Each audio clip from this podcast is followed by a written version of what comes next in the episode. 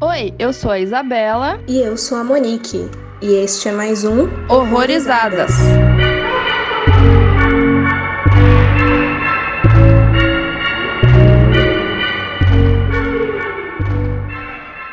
Sejam bem-vindos a mais um episódio aqui no Horrorizadas. E hoje a gente vai falar de putaria. então é melhor tirar as crianças aí da sala, porque vai ser meio complexo o episódio hoje. Que no caso é sobre o filme La Região Salvage, a região selvagem na tradução direta. E a gente também encontra aí nas locadoras alternativas pelo título em inglês, que é Untamed. E o filme ele envolve ali o terror junto com ficção científica e drama e é uma coprodução aí entre muitos países, porque a maioria dos idealizadores são mexicanos, mas eles tiveram aí investimento da Alemanha, Dinamarca, França, Noruega e Suíça, principalmente ali na parte mais técnica de efeitos e tudo mais, né? E para conversar sobre esse filme com a gente hoje, tá aqui Gustavo Fiô, lá do Fita Maldita. Seja muito bem-vindo, Gustavo. Ah, eu agradeço, eu agradeço muito o convite. Eu sou muito fã de vocês e, ai, é um sonho estar aqui. Opa! Gustavo que é muito fã de Hellraiser e tá aqui por esse motivo. É exatamente isso. Bom, gente, esse filme, então, né, contextualizando um pouco, ele fala da Alejandra, ela é uma jovem mãe que, ao lado do seu marido Angel, cria seus dois filhos em uma pequena cidade. Seu irmão Fabian trabalha como enfermeiro no hospital local e suas vidas provincianas são abaladas com a chegada da misteriosa Verônica, uma mulher sexy que põe em xeque os valores familiares, a hipocrisia, a homofobia e o machismo, que até então regiam a moral local. Verônica convence a todos que em uma mata próxima, dentro de uma cabana isolada, habita algo que não é deste mundo e que servirá de resposta para todos os problemas. Essa sinopse é muito comprida. É. é. Mas é engraçado porque ela é comprida, mas ela não prepara a gente pro que vem, é. de verdade. Inchação de linguiça, né, essa sinopse aí. É engraçado porque eu vi esse filme para gravar pro podcast e eu tinha lido a sinopse e eu fiquei, ah, ok, é isso, né? E quando você vai ver, ele realmente segue a sinopse, mas é uma coisa que vai tão além e eu não tava preparado, assim, para o escopo dos assuntos que o filme ia tratar. Ainda mais quando entra nas partes mais sobrenaturais, por assim dizer. Uhum. Eu tinha esse filme baixado há um bom tempo, mas eu tinha um certo preconceito com ele por causa do pôster, não era nem da sinopse. Que ele me passava uma vibe assim, sequestro, meio Raping Revenge, coisa parecida. Uhum. E daí eu ficava, ai, eu quero mais disso? Não quero, né? Até que um dia eu tirei ele, acho que tava sem muitas opções pro que assistir. E foi eita atrás de eita. É, o pôster remete mesmo a cativeiro. Uhum. E só pra dar um contexto aí da criação, a ideia original veio a partir de uma notícia que o diretor leu, o Amate Escalante, sobre a morte de um jovem cujo corpo foi encontrado em um rio. E ele ficou indignado porque, tipo, era uma manchete, assim, aquelas coisas bem sensacionalistas, e tava usando algum termo pejorativo referente à orientação do rapaz, que ele era gay. Depois ele foi ler a matéria toda, ele descobriu que era um enfermeiro, e aí foi sabendo mais as coisas, mas ele ficou, tipo, indignado do como estavam focando muito mais no fato do cara ser gay do que na criminalidade ali, na situação, na violência em si, né? Ele ficou pensando no porquê, nos motivos disso, e aí foram vários rascunhos para tentar casar uma história para trabalhar isso também. E aí os elementos de ficção científica só vieram depois do segundo rascunho, porque ele falou que tava tudo muito meio melodramático, que ele não sabia como passar de verdade os sentimentos dos personagens até que ele encontrou aí essa coisa que a gente não vai falar por enquanto. Uhum. E o que motiva ele, de maneira geral, nos filmes dele é tentar abordar a origem da violência, do ódio, da raiva, que a gente vê muito nesse filme também, né? E por enquanto, assim, pra não estragar muito o filme pros nossos ouvintes, quais são as primeiras impressões de vocês aí? Eu tive uma experiência meio parecida, assim, também. Eu tinha esse filme na minha lista, na verdade. Eu ainda não tinha encontrado ele. E eu sempre via e ficava, meu Deus, mas sobre o que, que é isso e tudo mais. E quando veio a oportunidade de estar aqui no podcast, eu falei, ah, é hoje, então, vamos lá. E eu acho que ele é um filme que você nunca consegue saber exatamente o que ele vai fazer em seguida. E eu acho que isso torna a história muito imprevisível, mas também conversa muito com essa transição que ele tem ali pela metade. Então, eu não sei, eu, eu realmente gostei muito. Eu achei impressionante. Eu fiquei super curioso para ver outros trabalhos do diretor. Uhum. Eu também, resumindo o que a Monique falou, é eita atrás de eita, né? Foi isso mesmo. Então, realmente não dava muito pra saber o que, que ia vir. Ele misturou duas coisas mesmo que eu não sei ainda se eu gostei da liga, se deu liga ou não. Talvez se depois eu saiba melhor. Mas assim, eu não conhecia esse filme, nem de nome. Eu comecei a assistir e ia tentando absorver assim o que ele tava me passando. Eu só sabia que era ficção científica porque quando eu fui lá procurar o filme para baixar, né, tava lá nos créditos. Então, ali no começo já mostrou, né, um negócio que deu a entender. Eu fui tendo outras ideias do que ele podia ser. Aí ele vai por umas questões familiares e aí eu fiquei pensando, tá, quando que ele vai focar naquilo que tava aparecendo no início? Que ele dá uma dispersada, digamos assim. Uhum. E aí eu fui ficando ansiosa pra voltar, né, naquilo. Enfim, eu tô meio curiosa aí pra saber o que vocês têm pra falar dele, porque eu ainda tô meio. Não sei. Estou em choque, talvez. Cara, choque eu acho que foi a minha primeira reação mesmo, assim que acabou. Porque tem muita coisa nele que eu me vejo facilmente reclamando em outros contextos, sabe? Em outros filmes. Só que ele acabou. Eu não consegui não gostar dele, assim. Eu gostei muito. E eu ficava toda hora, por que, que eu gosto desse filme? Foi um mix, assim. Eu entrei em conflito em põe no sistema, alguém me desconfigurou real. Mas ele ficou na minha cabeça, assim, durante muito tempo. E ele me impacta nessa revisão. Eu achei que fosse ser menos, por já saber do que, que acontecia e tudo mais. Mas eu continuei impactada, porque se desenvolve ali todo num ambiente muito opressivo. E não era nem com as cenas que estavam me chocando de fato, alguma assim, né? Quando vai falar aí da ficção científica, mas era tudo muito violento. E eu ficava meio acuada, assim, assistindo. E, enfim, eu gostei. No final das contas, eu gostei muito. Acho ele denso, bem denso, assim, que dá pra tirar muita coisa. É, ele é bem denso. Eu até ia falar isso quando eu falei do choque, né? Porque eu, de cara, já pensei num outro filme que eu vi sobre isso, depois eu falo, a referência, que eu acho que eles tiraram, mas eu não esperava ver de novo em outro filme, entendeu? Aí eu fiquei, porra, os caras fizeram um negócio ali e ficou um pouco mais explícito até, digamos assim. É, tô até curioso. Mas eu acho que uma das coisas que faz com que esse filme me deixe tão hipnotizado assim por ele é como ele consegue construir uma atmosfera, justamente isso que vocês estavam falando, de puro pavor, só que não é num ambiente que é inóspito, é dentro de casa, Uhum. é dentro de relações familiares e tudo mais. Então, isso acaba tornando a coisa muito violenta e muito menos segura, tanto para Alejandra quanto para todos os outros protagonistas ali do filme. Eu acho que essa forma como ele consegue inserir o horror no cotidiano é sensacional. Uhum. Aviso: este podcast contém spoilers. Recomendamos que você assista ao filme antes de ouvi-lo. Isa, deixa eu te perguntar, que filme é esse? É o Possession? É. Esse é outro que sempre tá na minha lista e nunca. Ai, gente, esse filme. É que é o seguinte, né? Eu falar o que que é referência é foda, porque se vocês não viram, vai estragar. Hum. Aí eu não vou falar. Então, duas coisas. Eu tava conversando com um vinte nosso um dia desses, o Caio, e daí acabou que ele tinha postado sobre o La Região Selvagem, e aí a gente começou a conversar e tal, e ele falou pra eu assistir Possession. Eu ia assistir hoje, mas deu tudo errado na minha vida hoje, e aí eu não consegui assistir. Só que eu tava revisando também as entrevistas, de onde eu tava pegando contexto, e ele fala que, tipo, depois que ele inseriu o elemento de ficção científica, ele automaticamente lembrou de Possession. Daí eu não sei se realmente o filme interferiu diretamente, porque eu realmente não assisti, então eu não sei de fato o que seria, entendeu? Eu sei que tem toda essa coisa de repressão, de sexualidade e tudo mais, mas enfim, não consigo estender muito. Não procura no Google. Tá. Eu sei que quando falam isso, a pessoa vai lá e procura, né? Mas é porque está lá, entendeu? É aquilo. Vejam Possession, logo. Eu só realmente espero que não sejam tentáculos.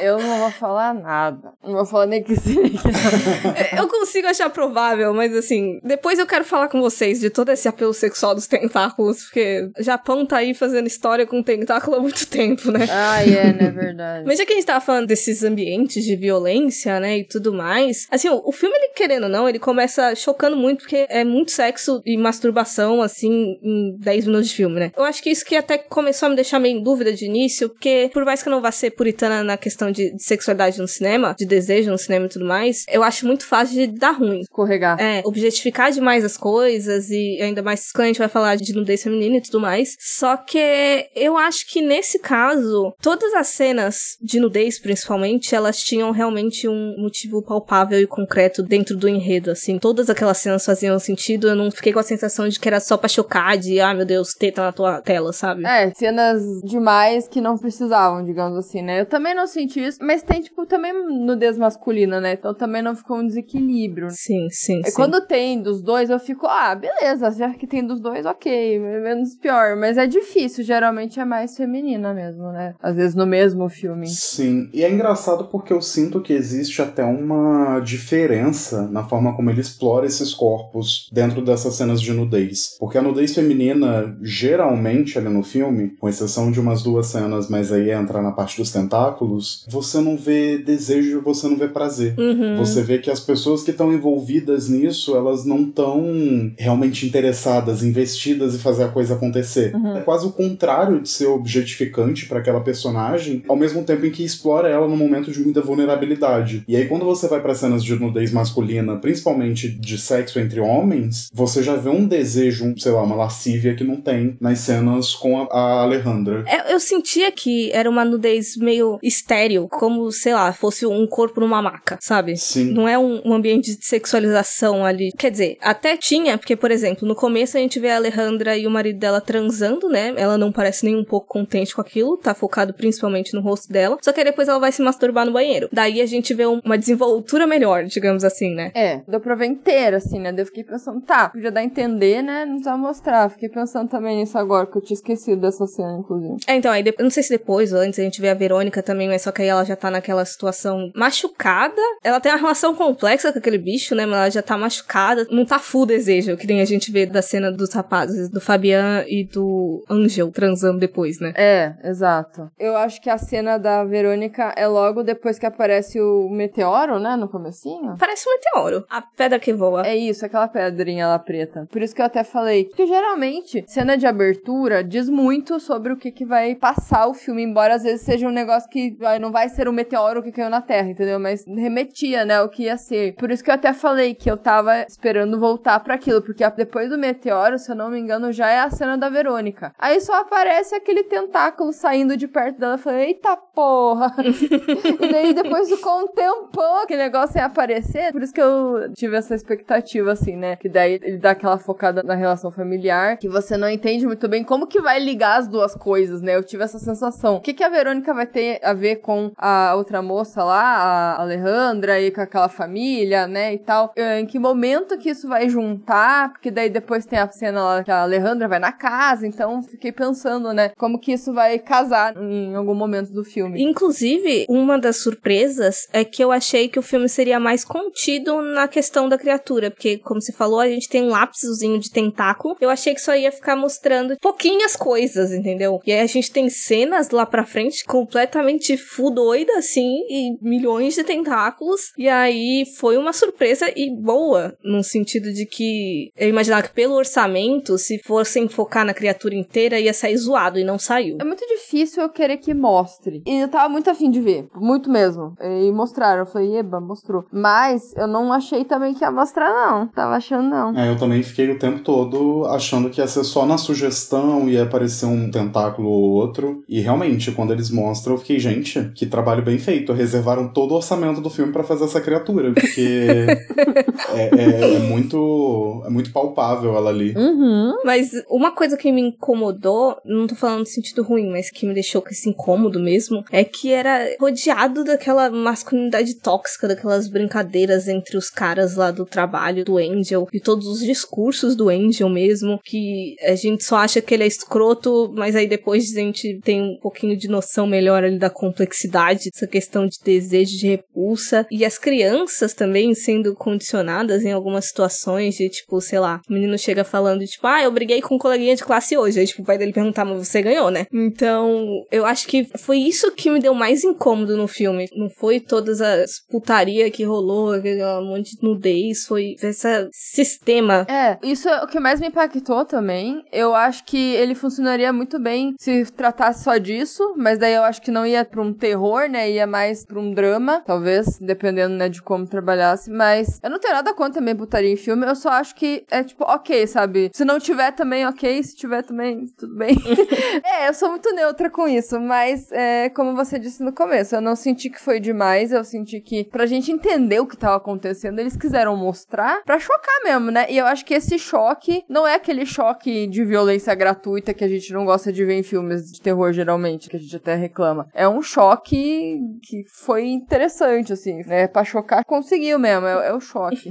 é porque eu acho que acaba variando também, porque geralmente quando a gente tá falando de violência nos filmes e a forma gráfica que isso é retratado, nunca é aquele choque que vai te acompanhar até o final do filme. É sempre o choque momentâneo. Você foi lá, você tomou um susto. Uhum. Eu acho que esse filme ele consegue te desestabilizar. E aí você vai acompanhando o filme realmente vulnerável a todas essas situações. E o fato de ter muita cena de sexo, eu vejo mais como quase que uma proposta meio realista de contar essa história, de mostrar, ó, esses personagens, eles têm desejo, eles têm as vontades dele, e tudo que a criatura representa ali tá diretamente associado a isso. Por isso que eu acho até que ele consegue dar uma liga. Eu só não acho que talvez a parte do Fabian, principalmente, e toda a morte dele, seja algo que se liga muito bem ao resto do filme. É, eu quero voltar nisso do Fabian depois. Foi o que mais me deixou puta nesse filme, pela verdade. Mas. Eu acho que liga, porque eu sinto que meio que a proposta do filme é passar esse rolê de que a gente seria um mundo melhor se a gente não fosse reprimido sexualmente falando. Não só pelas pessoas que são oprimidas de maneira social, tipo, a gente tem muita violência de gênero aqui, a gente tem muita homofobia. Então, eu não acho que seja só pelas vítimas dessa situação, por essas minorias, mas também se a gente pegar do lado do Angel, que é aquele cara misógino pra caralho, homofóbico pra caralho, mas ele é gay, só que ele tá infeliz, tinha aquele aqueles pais que enfiaram na cabeça dele de que ele não poderia ser do jeito que ele é, de que aquilo tava errado, todas as questões religiosas e tudo mais, mas, tipo, de como essa repressão, de maneira geral, causa efeitos não só no individual, mas também no coletivo, sabe? Então, para mim, casou bem tudo. Os meus problemas com ele são questões tipo a morte do Fabiano. É, eu, eu não sei se é o mesmo problema que eu tenho com a morte dele, porque eu não tava conseguindo entender o que que aconteceu com ele, se foi o Angel ou se foi foi o bicho. Eu não consegui ligar isso. Porque assim, eu entendi que ele foi inocentado porque o pai dele tinha lá uma ligação com o juiz, né? Uhum. Eu fiquei pensando se era por isso, se ele realmente tinha feito alguma coisa, ou se foi o bicho, sabe? daí você colocou aqui na pauta, porque a criatura recusou o Fabiano. No caso, a criatura que matou ele? Vocês acharam? Eu acho sim. Eu acho que sim, por causa dos diálogos finais que a Verônica ela assume que Fabiano realmente tinha ido ver o bicho e tal. Hum.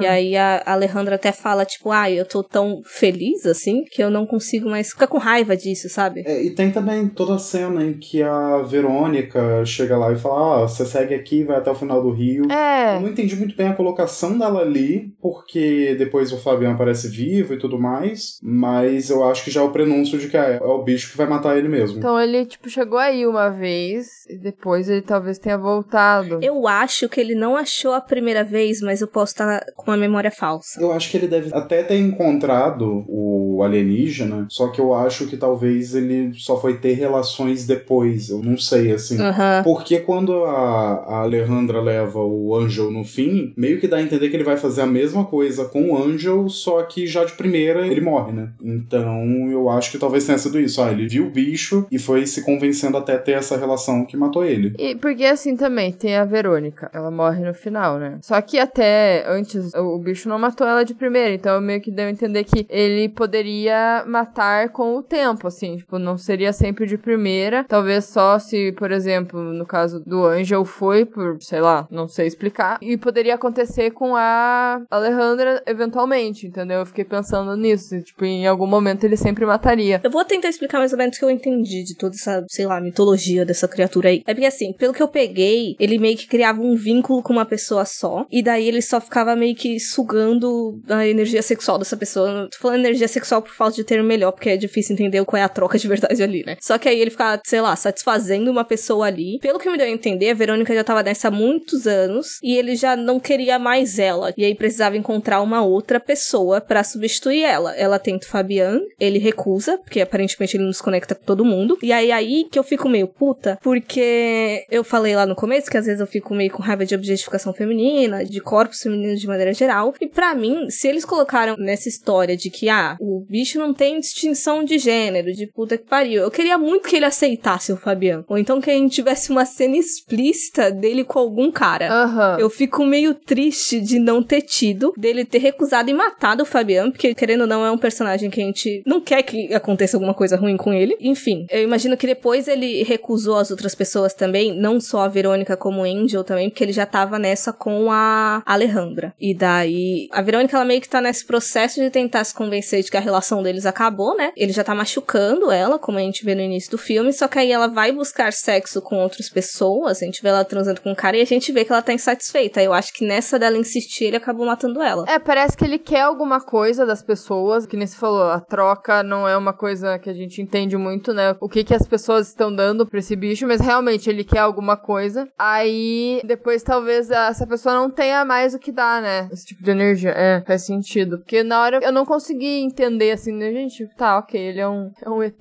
taradão ali que faz as paradas e é isso, cara. É essa porra do filme. É exatamente isso. Essa é a porra do filme que você me mostrou aqui, Monique. Porra!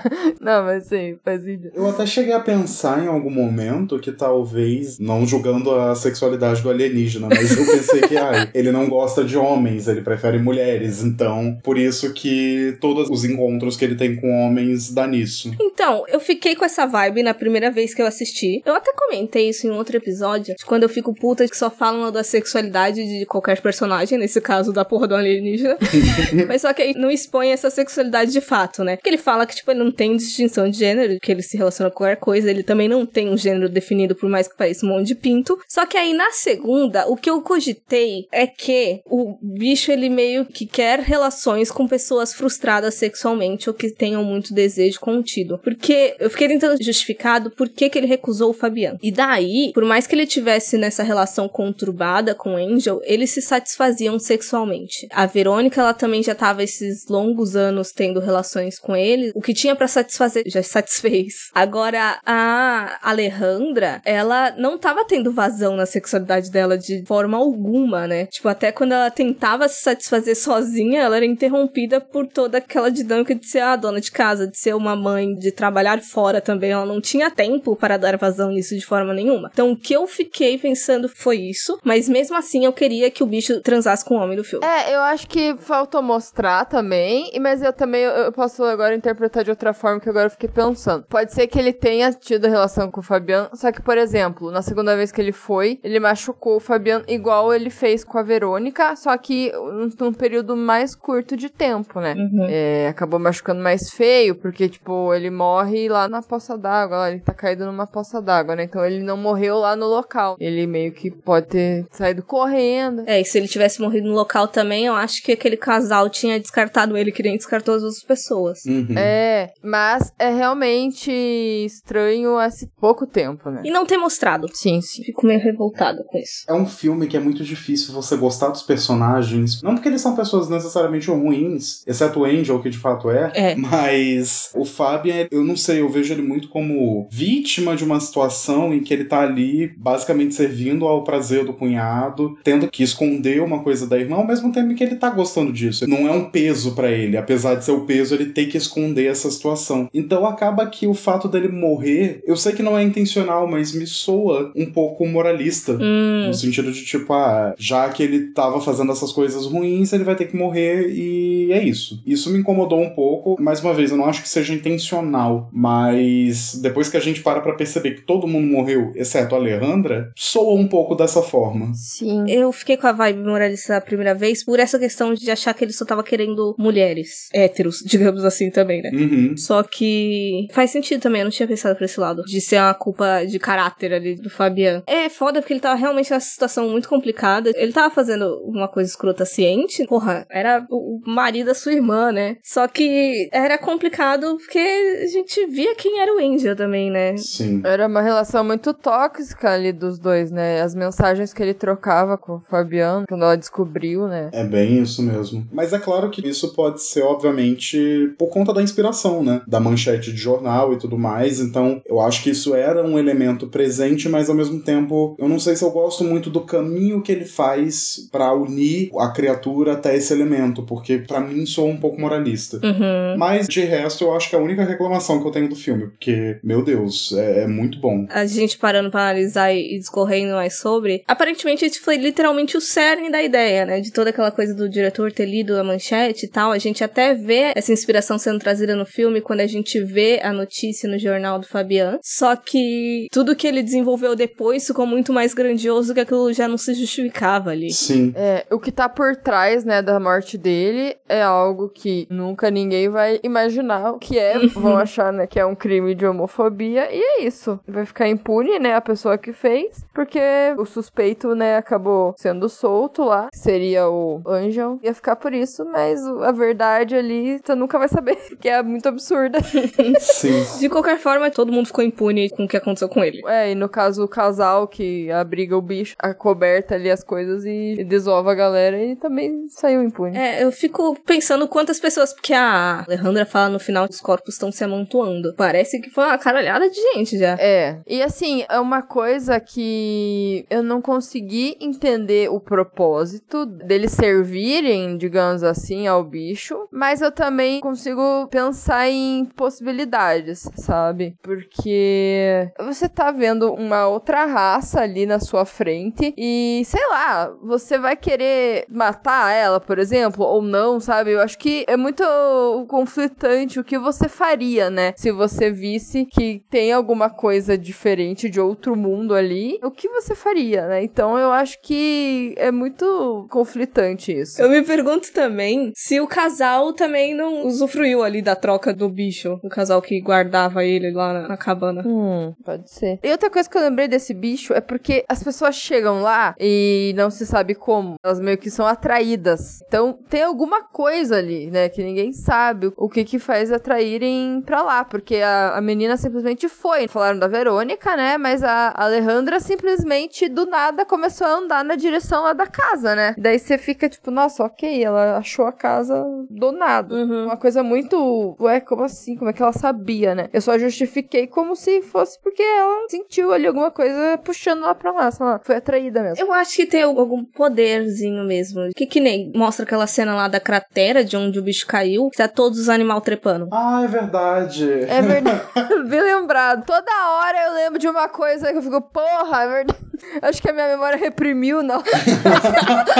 É, tem muita coisa reprimida nesse filme, realmente. O pior é que, assim, quando essa cena aconteceu, eu fiquei, gente, mas o que que está acontecendo aqui? E aí acabou o filme eu esqueci. Eu esqueci, eu lembrei agora, nesse momento. E eu, meu Deus, é verdade. Exato, eu também lembrei só agora e eu fiquei tentando pensar como que eles fizeram fazer aquela cena. Ficou muito bem feita também. Parecia bicho trepando de verdade, mas eu duvido que conseguissem colocar um monte de bicho trepando de uma vez, velho. Não, não faz sentido. Não sei como fariam mesmo. É CGI, provavelmente. O que, bom, mais uma vez, é um CGI muito bem feito. É, eu fiquei olhando pra ver se a gente via aqueles defeitinhos assim, tipo, quando tá acabando um elemento e a gente vê a diferença com o plano de fundo. Eu fiquei prestando atenção, eu falei, não é possível que seja bicho de verdade. É, ou colocaram o mesmo bicho em cima do outro, sabe?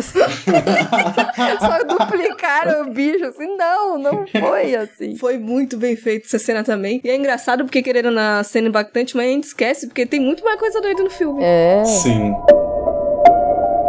¿Y por qué no están juntos? Un día empezamos a hacernos daño. Pero te llama y siempre vuelves. No me llama, pero vuelvo y vuelvo y no puedo parar.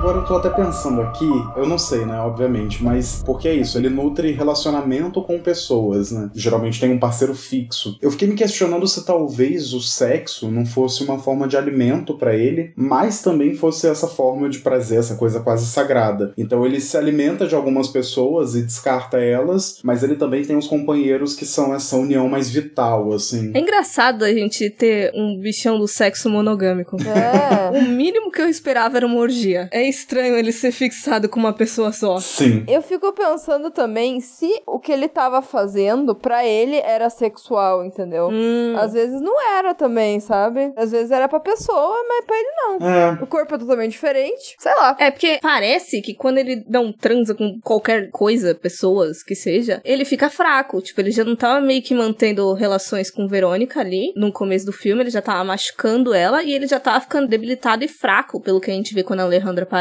né? Uhum. Até a cor parecia mais pálido, assim, tava meio distante, mas parece que teve uma transformação de quando ele começou a, entre aspas, se alimentar. É, o interessante é usar o sexo pra isso acontecer, né? E não ele simplesmente atacar a pessoa e comer a pessoa mordendo, literalmente, não comer do outro jeito. Uhum. Que né, seria uma coisa muito mais clichê. Aí isso me lembra um pouco também, claro, tem nada a ver o filme, mas envolve sexo também, como abertura pra morte, é o It Follows, né? Que a morte vai passando por conta do sexo, né? Então me veio isso também. Uhum. Né, o sexo que é a chave ali, não é o bicho simplesmente matar a pessoa, comer ela mesmo, simplesmente, enfim. Sim. Inclusive, uma coisa que eu fiquei pensando depois, que eu achei muito curioso, porque normalmente quando a gente fala de raças alienígenas em filme, a gente tem esse pressuposto que são criaturas mais complexas e avançadas, tanto intelectualmente quanto tecnologicamente. E nesse caso, ele é um alien, mas ele é uma coisa primal. Ele é quase só uma manifestação física de desejo sexual, de troca sexual, energia sexual, o que seja. Então, ele é uma coisa básica de saciar aquele desejo, né? E eu achei isso curioso. Não foi uma coisa que eu tinha pensado na primeira vez que eu vi desse contraste que ele faz, sabe?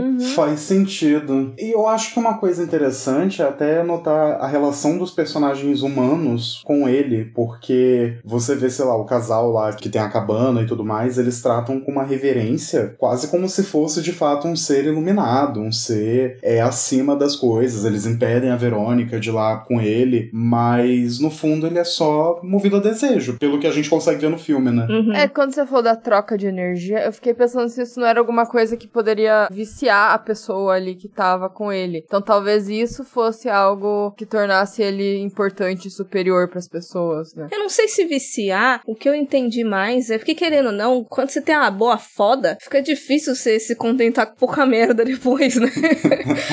Porque parece que era uma coisa surreal ali. É, sim. Eu acho que é mais essa questão, mas pode ser também que seja o vício, porque parece uma coisa muito poderosa. Até quando a gente tem aquele diálogo que o casal de, sei lá, cientista, parece, tá entrevistando a Alejandra. Aí eles perguntaram se ela tem sonhos vívidos, porque aparentemente isso acontece com algumas pessoas que são trazidas até ali, como se elas já tivessem sido chamada. Tipo, é uma coisa muito além da nossa compreensão, digamos. Uhum. É, mas eu pensei no negócio de vício não necessariamente só do sexo ali, mas durante o ato a pessoa, é, além né, do prazer sexual, tivesse algum tipo de revelação de alguma coisa assim, sabe? Que ficasse, meu Deus. Uhum. E a gente vê até uma mudança na personalidade da Alejandra depois, né? É, tem isso também, né? É, eu acho que esse filme ele consegue ter uma noção quase pagã assim de sexo como aporte pro divino, sabe? Então você vê ela bem iluminada no fim, você vê que ela passou pra outra vida e ela não quer mais estar presa a esse plano carnal do marido dela e dessas coisas.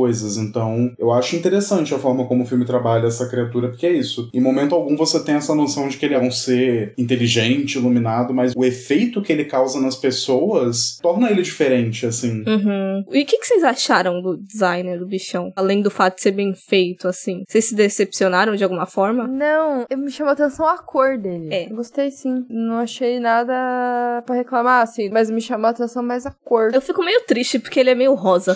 Parece muito pele branca, né? E eu esperava uma cor mais. que diferenciasse bastante da humanidade. Tipo, sei lá, se ele fosse verde ou azul. Ah, entendi. Eu, assim, eu tenho uma repulsa natural por polvos e qualquer criatura que tenha mais de duas patas. Assim, é, é- quatro até vai, Quatro mas até aí passou disso já é meio assustador. Ainda mais quando tem tentáculo, né? um- Umas patas meio móvel. E eu acho que, por conta disso, esse filme foi muito efetivo pra mim naquela questão do choque, assim. Uhum. Meu Deus, o que, que você tá fazendo, mulher? E já começar com uma cena em que você vê só os tentáculos ali, mas aquela coisa bizarra, é meio assustador, assim. Mas eu gostei muito do visual. Eu concordo, eu acho que a cor dele poderia ser um pouco mais destacada, assim, mas ao mesmo tempo, eu não sei, eu acho que talvez o intuito fosse fazer algo que ao mesmo tempo que é estranho, é familiar também. Eu não sei dizer. É, porque eu fiquei com a sensação de que parecia muito pinto só, assim. Uhum. Pra falar a verdade, o filme todo, mas eu não sei se é porque eu já tava condicionada pelo roteiro, mas eu fiquei notando que tem muitas coisas fálicas. Símbolos de maneira geral, assim, às vezes até em discurso, quando a gente vê os caras brigando, falando assim, ah, deixa eu ver essa minhoquinha aqui. Ou então tem uma hora que começa a focar muito na raiz, assim, de uma planta. Pronto, lembra em Otessana que, que parece que a planta tem um pintinho? Uhum. Aí, tipo, tem uma hora que foca, assim, muito quando o Fabian tá indo, aparentemente, na primeira vez lá. E aí parecia que a planta tinha um pau também. Ah, eu fiquei até pensando naquela cena que começa a focar numa raiz de árvore, né? Você tá É. falando. Eu fiquei, mas porra, por que tá focando nisso? Nada a ver esse foco. Mas é, agora que você falou, eu não vi, mas é. É, então. Também tem uma cena que foca quando a Verônica e o Fabian saem, estão numa feira, parece que tem polvo, e aí tem um monte daqueles negócios, assim, aqueles tentáculos. Uhum. Enfim, essa coisa do bicho tá parecendo muito só um pinto, não sei. Eu entendo isso que você falou, Gustavo, de ser estranho, mais familiar, mas eu acho que eu ficaria mais feliz se fosse mais extraordinário, mais fantástico, digamos assim. E é doido porque parece que ele tem um rosto, né? Não tem olho, boca nem nada, tipo, parece só. Ele tem a cabeça de Lula, né? Uma cabeça de Lula e um tentáculo de polvo, né? Sem as ventosinhas. Por isso que dá mais a entender que é um pinto mesmo. E você não sabe nem como é que ele seguia direito, né? Porque é aquilo, né? nem só não tem o olho, mas ele não tem um nariz, ele não tem um ouvido, ele é quase uma massa só de, sei lá, aquela cabeça e os tentáculos, né? É bizarro mesmo. Uhum. E na hora que ele tá preso lá, enrolado também, parecia uma cobra. Ai, olha, eu confesso que naquela cena inicial, porque primeiro você vê só um tentáculo vindo e aí logo em seguida você vê os outros. Mas eu fiquei muito achando que era uma cobra e eu fiquei muito nervoso do que que ia acontecer ali. Mas aí depois, ah, é o bicho. É apavorante? É apavorante, mas pelo menos não é uma cobra. Aparentemente não é só de quatro patas a mais. Quando não tem pata também é, é bizarro. É, não, essa daí também é bizarra. Sim, com certeza. Eu pensei num negócio aqui. Eu até abri o filme de novo pra ver se ele mudava de cor dependendo da pessoa, sabe? Hum. Não parecia mais com a cor da pele de cada uma, sabe? Porque polvo tem esse negócio de camuflar, né? De mudar de cor. Fiquei pensando nisso também. Mas eu acho tudo meio parecido a cor mesmo. Olha, pode ser. Porque o núcleo não tem muita variação de cor ali também. Sim. Exato, não ia chamar muito a atenção, na verdade, né? Eu até pensei que talvez pudesse ser alguma, sei lá, referência, alguma homenagem à questão do horror cósmico, justamente por isso, de ser esse bicho com tentáculo e você ter um imagético de polvo, o imagético de raiz que também lembra isso. Eu não sei se chega a ser só algo fálico, por assim dizer, mas também talvez ter esse pezinho meio Lovecraft, meio essas coisas. Aham. Eu ri aqui mentalmente porque eu tava assistindo o filme aqui deitada. E aí teve uma hora que eu virei um pouco o olho da TV e aí tava minha bolsa do bichão, que eu não sei falar o nome porque é impronunciável. O Cholulu. Eu chamo Chululu também. E aí, tava com todos aqueles tentáculos assim, aí eu fiquei olhando pra aquilo, olhando pro filme. Falei, lá, eu acho que é por causa disso mesmo. É, Eu só queria falar que eu lembrei que aquela sogra dela lá deu muita raiva quando ela pega as crianças e leva embora.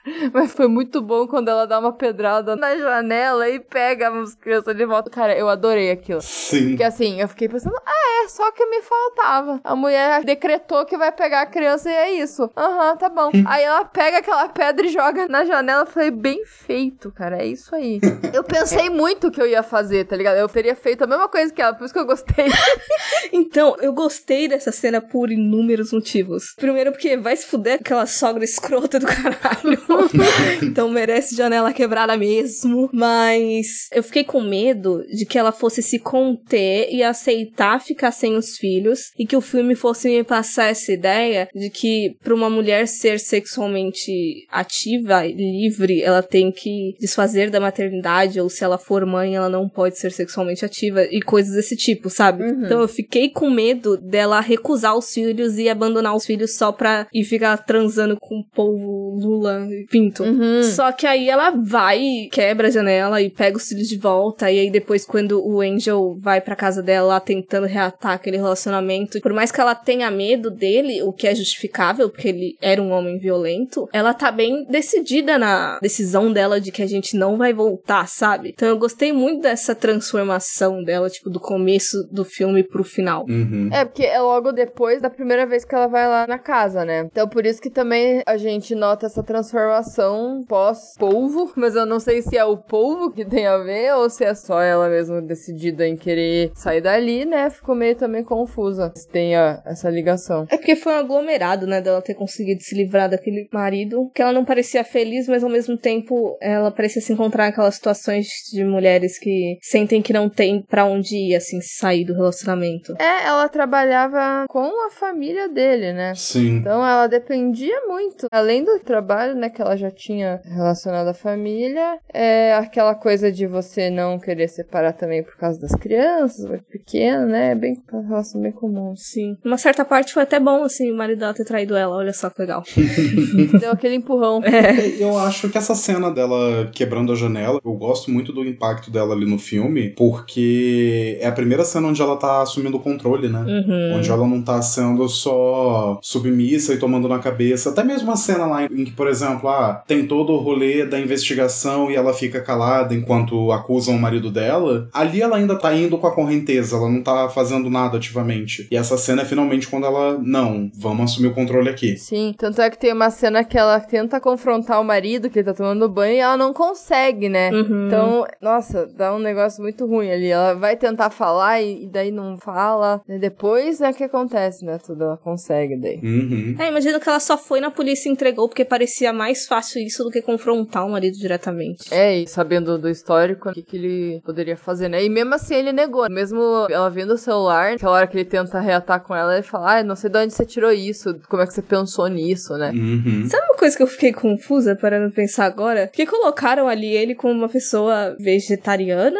Eu não entendi. Porque focou nisso algumas vezes, assim, né? De todo o trauma que ele tem com o pai dele. Aí depois a mãe vai colocar carne no prato dele. Ele, mãe, você sabe que eu não como carne. Aí eu fiquei, por que será? Será que isso tem alguma justificativa dentro do filme? Não sei. É, né? Eu achei uma informação meio solta. Tanto é que eu fiquei prestando muita atenção nele conversando com o Fabiano, naquela hora que eles estão fazendo o sanduíche lá, né? Uhum. Aí ele começa a falar sobre isso. Aí eu fiquei, eu vou prestar atenção nisso aí que vai ter alguma coisa. Até eu lembro disso que eu fiquei, não, isso aqui vai ser importante, né? Rolou um monólogo ali, né? Ficou palestrinha ali pra caralho. Eu falei, porra, vai acontecer.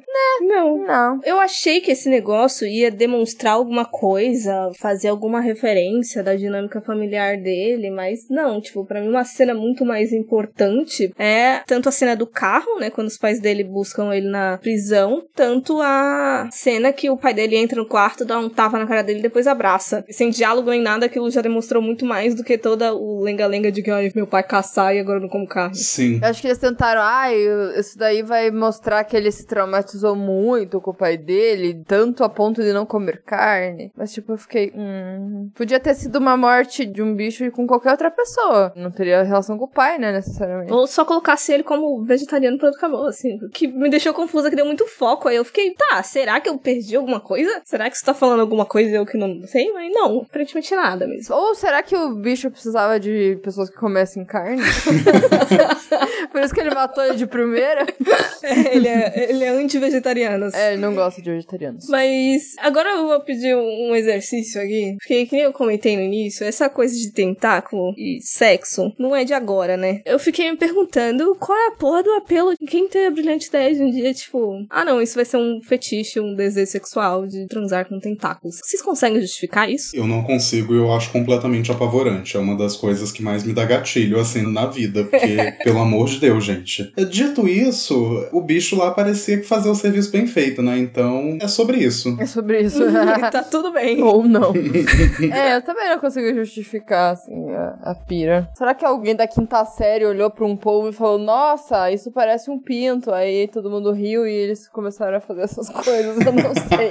É, não sei. Porque isso ainda é uma recorrente, tipo, até hoje em dia. A gente ainda encontra manifestações dessas fantasias, né? Eu encontrei um artigo, eu acho que alguém entrevistava uma. Eu não lembro se ela era psicóloga. Ela pesquisava fetiches e tentar encontrar a justificativa deles. E ela alavancava algumas possíveis origens para isso desencadear as pessoas. Tipo, ou essa questão de ser submisso, né, na relação, ou a questão apelativa, obviamente, da múltipla penetração, né? Porque são oito ali, dá pra ir pra muito lugar. Ou a questão de ser o centro das atenções dessas diversas fontes de prazer, ou simplesmente pela mescla de coisa fantástica do inumano, assim, de se relacionar com algo além. Só que, mesmo assim, me parece muito conteúdo focado na mesma coisa. Pra mim fica difícil entender, assim. Eu acho que tem muito a ver com a ideia de uma supremacia fálica, não sei. Hum. Porque é a questão de você ver vários instrumentos ao mesmo tempo e a forma como eles se acoplam ao corpo e tudo mais, eu acho que pode ter a ver com isso, mas eu realmente não sei, eu acho completamente apavorante. É. E outra coisa, falando de imagens, uma coisa que eu achei interessante na montagem do filme é porque algumas cenas se complementam no corte. Eu não sei se vocês separaram. Eu achei isso muito bem feito. Sim, sim. Eu tinha lembrado de uma, mas agora me escapou a cabeça. Mas eu gosto muito de como eles conseguem fazer aquele rolê de uma cena tem um certo evento, e aí você meio que tem a continuidade simbólica desse evento na outra cena. Uhum. Isso vai gerando um ritmo muito bom. Eu não consegui achar o filme chato. Eu tava vendo algumas reviews no Letterboxd por aí, e o povo dizendo que ah, é muito arrastado e tudo mais, mas eu acho que ele consegue se montar tão bem e cada coisa vai desencadeando a outra que para mim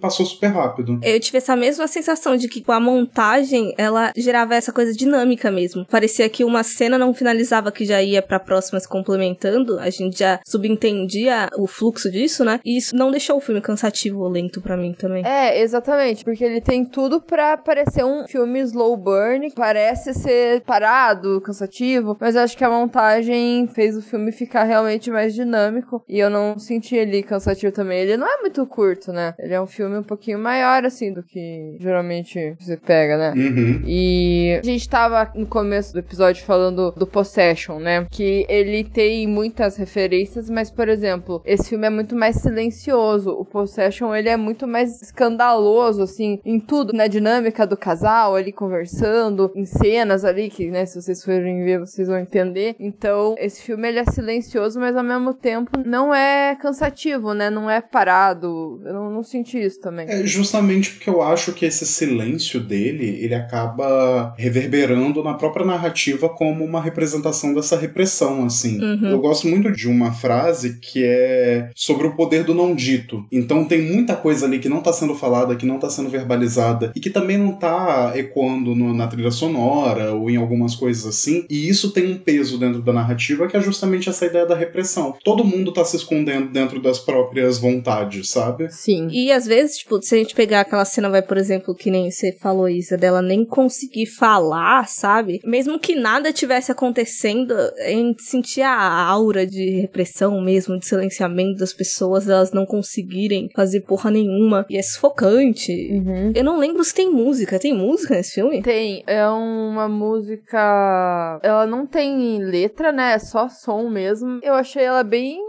impactante, sabe? Uhum. Ela tem um peso bem grande, assim, em algumas cenas. Principalmente nos planos abertos, parecia que ela tava mais presente. Hum, entendi. Ya sé que eso fue lo que lastimó a mi hermano. Perdón, con algunos no funciona. Me hace sentir tan bien que me mata el odio, el resentimiento.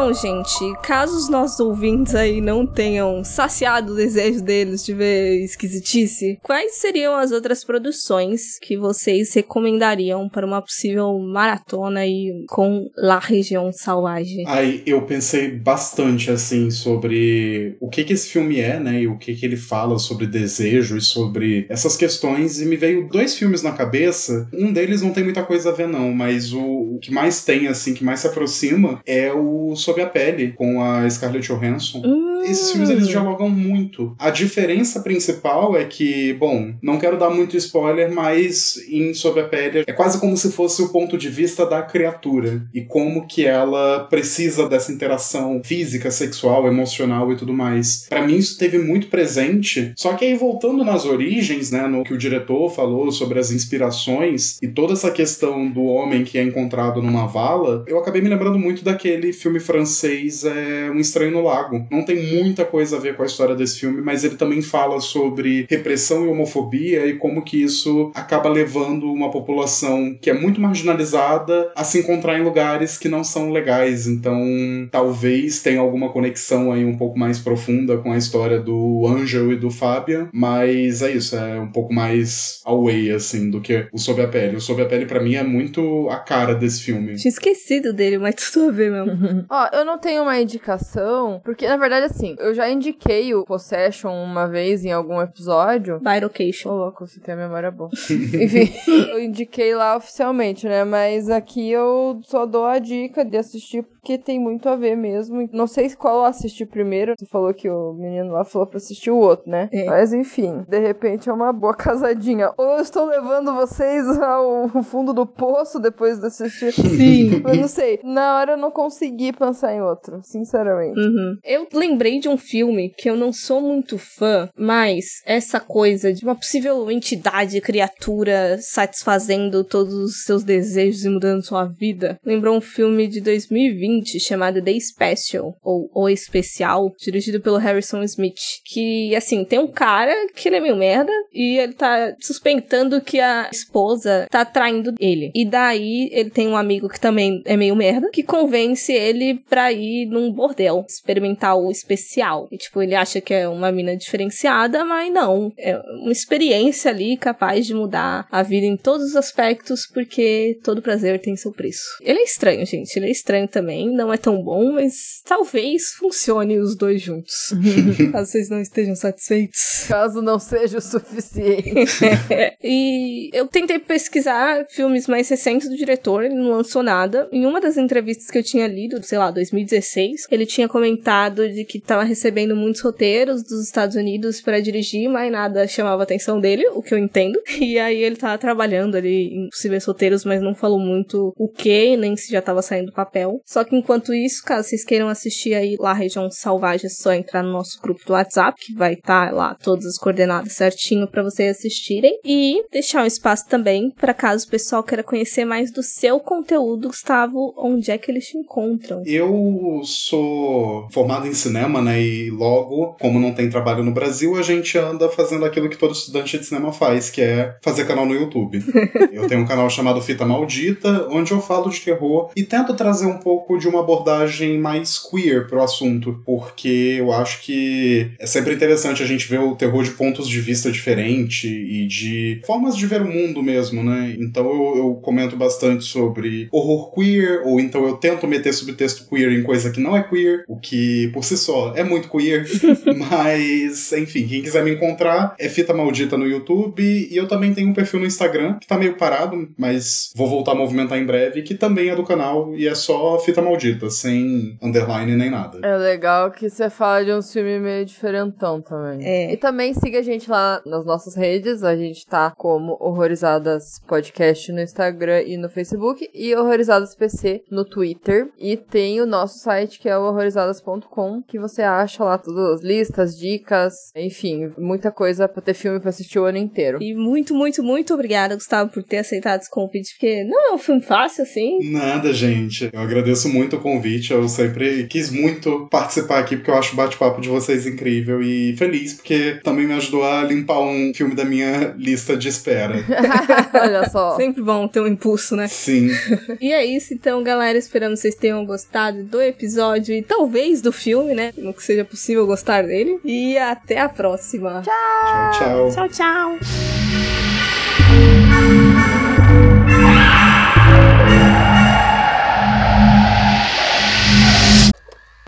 Por mais que pareça um monte de pinto. Mas é, eu tô me perdendo muito hoje. Eu acho que eu fico lembrando das coisas e vai pra casa do caralho. Cadê a maturidade? Não tenho. Enfim, é. Ai, gente, por que, que eu tô assim? Eu não tô lembrando, eu começo a linha de raciocínio e esqueço. Nossa, eu tava até com uma linha de raciocínio aqui, mas eu perdi também. Tá vendo? tá vendo? É o filme. É o filme embaralhando a gente. Faz a gente se perder um pouco. é, também não lembro. Comer tem muitos sentidos nesse filme. É, no meu caso, o que eu quis dizer é encher o bucho mesmo. Pode encher o bucho também em caso de gravidez, mas eu acho que. Eu tenho um pouco de medo do que, que sairia dali, né, gente? Meu Deus. É.